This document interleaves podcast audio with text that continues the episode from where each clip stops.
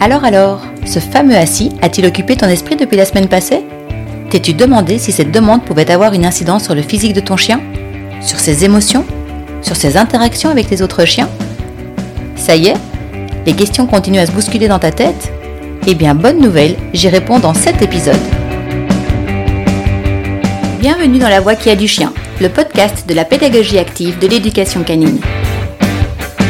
Je suis Angélique Enui, coach canin éducatrice, comportementaliste et on pourrait même dire émotionnaliste, car mon approche est d'aller à la rencontre des émotions de vos chiens en tant qu'individus. Ma mission est de vous aider à les comprendre, de vous accompagner sur le chemin de la création d'une relation respectueuse, bienveillante et complice. Et il est bien possible que sur ce chemin, vous trouviez des réponses qui vous concernent, car j'en suis persuadée, il n'y a pas de hasard. Chaque chien arrive dans nos vies pour une raison bien précise. Vous avez envie de faire un pas sur ce chemin? Alors allons-y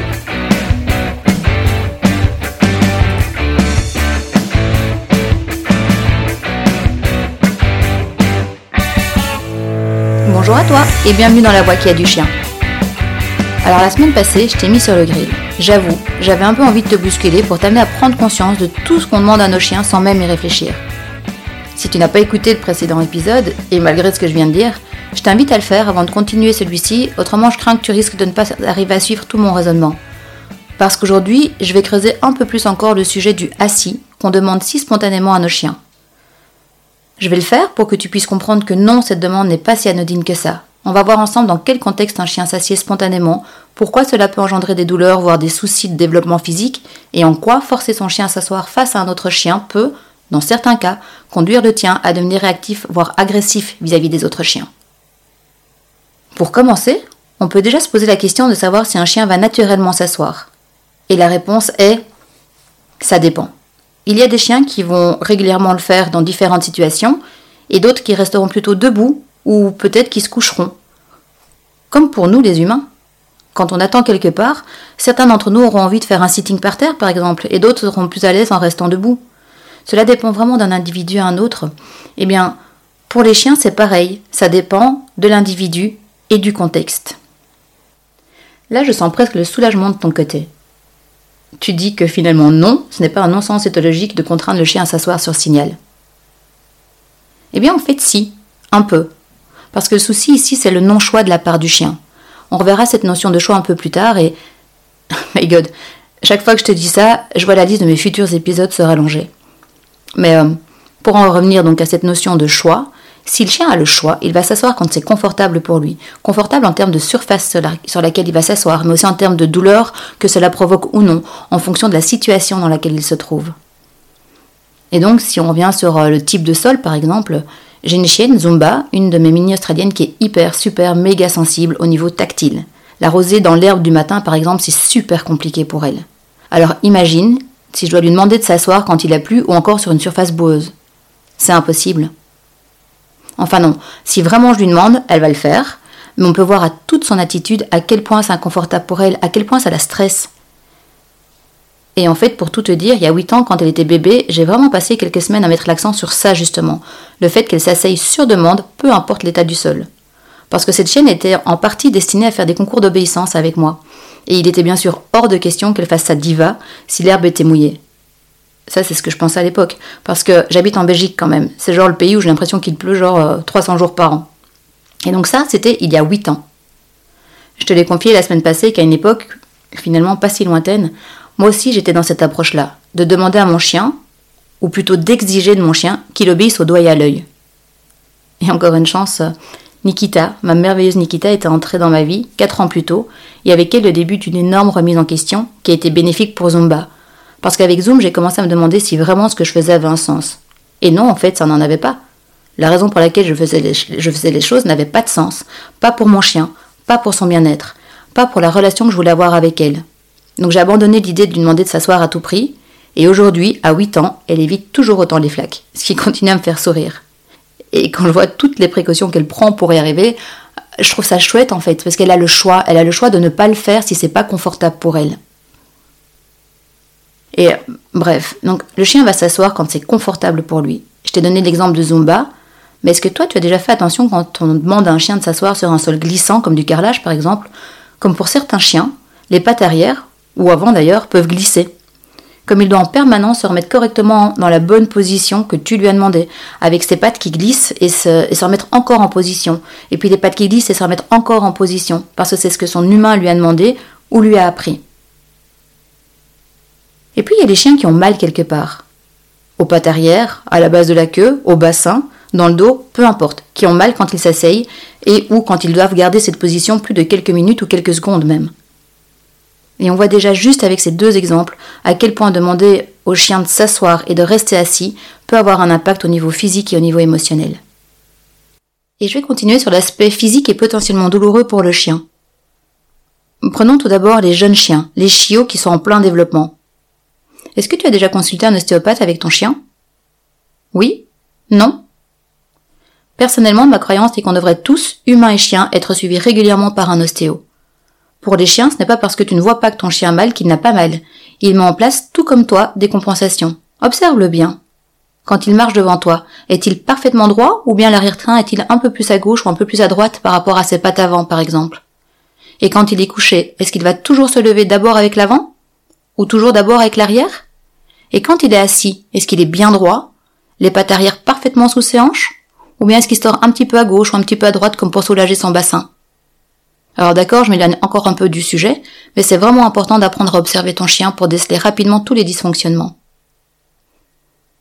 Et donc ma croyance est que non seulement tout chien devrait être suivi régulièrement, mais aussi, surtout, que tout chiot devrait voir un ostéo dès son arrivée dans sa nouvelle famille, voire même avant de, quitter l'éleveur en fait, pour lui donner toutes les chances de se développer le mieux possible. Et comme ce n'est pas le cas, ou même si c'est le cas en fait, imagine maintenant l'impact à long terme que cela pourra avoir d'apprendre à ton chien, de l'obliger à s'asseoir une fois, deux fois, vingt fois par jour, juste parce que tu lui as demandé. Imagine l'impact douloureux sur le développement que ça peut engendrer. Ensuite, mets-toi à la place de ce chiot qui refuse catégoriquement de s'asseoir parce qu'il a mal et qu'on va au mieux le leurrer avec une croquette devant le nez pour l'inciter à s'asseoir quand même, ou au pire appuyer sur ses reins, sur son bassin douloureux pour le forcer à s'asseoir parce que c'est ça qu'on lui demande et que c'est vraiment pas compliqué un simple assis. Imagine la douleur, le stress, l'apprentissage que ce chiot va faire par rapport à toi et à tes demandes. Et si là, suite à la, douleur, il se retourne sur toi, il te pince la main, est-il vraiment en faute? Est-il dominant, comme certains diraient? Est-ce qu'il a fait une erreur? Est-ce qu'il faut le corriger? Et le principe, il est le même pour un chien âgé qui commence à avoir de l'arthrose, qui commence à avoir du mal à utiliser son corps comme avant. Mais s'il a été conditionné toute sa vie à devoir s'asseoir pour obtenir quelque chose, à devoir s'asseoir obligatoirement avant de pouvoir faire quelque chose, Imagine physiquement, mentalement, émotionnellement face à quel dilemme il se trouve. Et en plus, forcer la position assise comme position par défaut, c'est surcharger en permanence les antérieurs, le cou. C'est à long terme une source potentielle de douleur des pattes avant, des pattes arrière, euh, des côtes, des genoux, des cervicales, du dos, de tout en fait. Alors que si on laisse le choix au chien, peut-être qu'on pourra éviter tout ça. Alors ce simple signal assis, tu commences à comprendre pourquoi il n'est pas si anodin que ça finalement. Un autre point tout aussi important, c'est le rôle de la position assise dans la communication canine. On le verra plus en détail plus tard, mais un simple assis peut vouloir dire tellement de choses pour le chien en face du tien. En fonction du contexte, ça peut être un signal de drapeau blanc par exemple, ou encore euh, une sorte de message qui dit que l'autre ne doit pas approcher plus près, ou aussi que non, ton chien n'est pas d'accord qu'on lui sente les fesses. Donc imagine à quel point tu court-circuites la, communication de ton chien avec les chiens qu'il croise, si tu le forces à s'asseoir et à rester assis pour croiser un autre chien. Le chien il utilise tout son corps pour communiquer, sa tête, ses yeux, sa langue, sa queue, tout veut dire quelque chose. Et tout mis ensemble veut dire quelque chose de différent. Le forcer à s'asseoir face à un, autre chien, c'est un non-sens. Ça risque d'envoyer une mauvaise information au chien en face, de stresser ton chien, qui ne peut pas communiquer comme il le souhaiterait, ou de le frustrer. Et à terme, tout ça, ces émotions, les réactions des autres chiens, pourraient multiplier les mauvaises expériences et rendre ton chien réactif, voire agressif. Alors non, je ne dis pas qu'il faut laisser ton chien aller spontanément vers l'autre chien, sans aucun contrôle. Rappelle-toi le premier épisode. Entre le coercitif et le laxisme, il y a toute une série de chemins possibles. Il y a beaucoup de choses à mettre en place pour que les deux chiens puissent se croiser sereinement. Et forcer ton chien à s'asseoir sans bouger dans cette situation n'en fait pas partie. Bien sûr, il peut apprendre à être à l'aise dans ce type de contexte. Bien sûr que mes chiennes peuvent rester assises avec d'autres chiens qui bougent autour d'elles. La différence, c'est que non seulement je les ai accompagnées pour qu'elles se sentent à l'aise et en sécurité dans ce genre de situation, et surtout, elles savent qu'elles peuvent bouger pour communiquer si elles en ressentent le besoin. Elles sont autonomes. Enfin, pour réagir à une des réponses évoquées dans le dernier épisode à ma question de pourquoi demander au chien de s'asseoir, et que l'on me dit que c'est pour calmer le chien, je répondrai que c'est totalement illogique et contre-productif. J'ai lu les résultats d'une étude dont malheureusement je n'ai pas retrouvé les références. Et si j'y arrive, je te mettrai le lien dans le descriptif de cet épisode. Et si toi tu as ce lien, surtout n'hésite pas à me le partager. Et donc, selon certaines études, demander à un chien en état d'excitation, qu'elle soit positive ou négative, ou encore en état de stress ou de frustration, est même contre-productif. Bien souvent, si on impose la position assise au chien à ce moment-là, dès qu'on va le libérer de cette position, pour autant qu'on ait réussi à l'y maintenir, il pourra même être dans un état pire, voire un état explosif. Et la raison en est simple en fait, il faut juste la connaître. Le manque d'autocontrôle, le manque de gestion de l'impulsion, de gestion de la frustration, le manque d'apprentissage de la patience. Encore un sujet qui fera l'objet de moins un épisode à lui tout seul. Rappelle-toi mon exemple de l'enfant sur le banc dans mon, précédent, épisode, où euh, pour faire patienter un enfant qui est surexcité à l'idée d'aller jouer avec les copains dans un parc, euh, la maman lui demande de s'asseoir ou lui impose de s'asseoir sur un banc et d'attendre qu'elle ait fini de discuter avec la voisine. Imagine dans quel état ça le met. Eh bien, euh, pour les chiens, c'est pareil. On l'a déjà vu. Et dans certaines situations, le chien, il va anticiper un événement. Par exemple, s'il voit un autre chien au loin et qu'il adore aller jouer avec les copains, il va anticiper la joie de pouvoir peut-être aller s'éclater avec ce pote. À l'inverse, s'il a accumulé les mauvaises expériences avec d'autres chiens, dès qu'il en voit un, ça va le mettre en état de stress, voire en état de colère. Ou encore, il peut aussi anticiper euh, la liberté, la joie de pouvoir, de pouvoir être lâché dans un endroit inconnu rempli de nouvelles odeurs. Autant de situations qui font qu'un chien pourrait être surexcité. Autant de situations qui vont faire que des hormones telles que l'adrénaline et le cortisol seront libérées en quantité dans le corps du chien, faisant en sorte qu'il a un besoin physique, viscéral de bouger, de faire quelque chose. Et dans ce cas, quand le chien a la possibilité de faire, il va souvent produire des comportements qui lui permettront de faire face à cette libération d'hormones. Il va courir, il va sauter, il va creuser, prendre des trucs en bouche pour les mastiquer, voire les déchiqueter, ou encore juste aller sentir le sol autour de lui pour s'apaiser. Et là, juste maintenant, je te demande de prendre quelques secondes pour imaginer ton chien dans l'une de ces situations. Ces moments où il saute comme un kangourou au bout de sa laisse. Ou encore où il prend la laisse en bouche et tire dessus comme un dingue. Et si c'est pas la laisse, c'est peut-être ta manche, voire carrément ton bras ou ta main qu'il prend en bouche. Ce moment où il creuse un cratère comme s'il voulait atteindre le centre de la Terre. Ce moment où il aboie avec frénésie parce qu'il est excité de voir des enfants jouer au foot un peu plus loin. Imagine toutes ces situations. Prends conscience de ce qui se passe à l'intérieur du corps de ton chien à ce moment-là. Et là, imagine-toi de lui demander de s'asseoir pour se calmer. Et oui, peut-être qu'il le fera. Ou pas. Peut-être qu'il restera assis. Ou pas.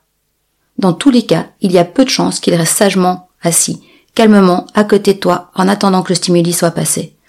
Encore moins si toi, pendant ce temps-là, tu continues ce que tu faisais, discuter avec la voisine, continuer ta discussion au téléphone, sans mettre tout ton focus sur ton chien qui lui devrait mettre le sien sur toi.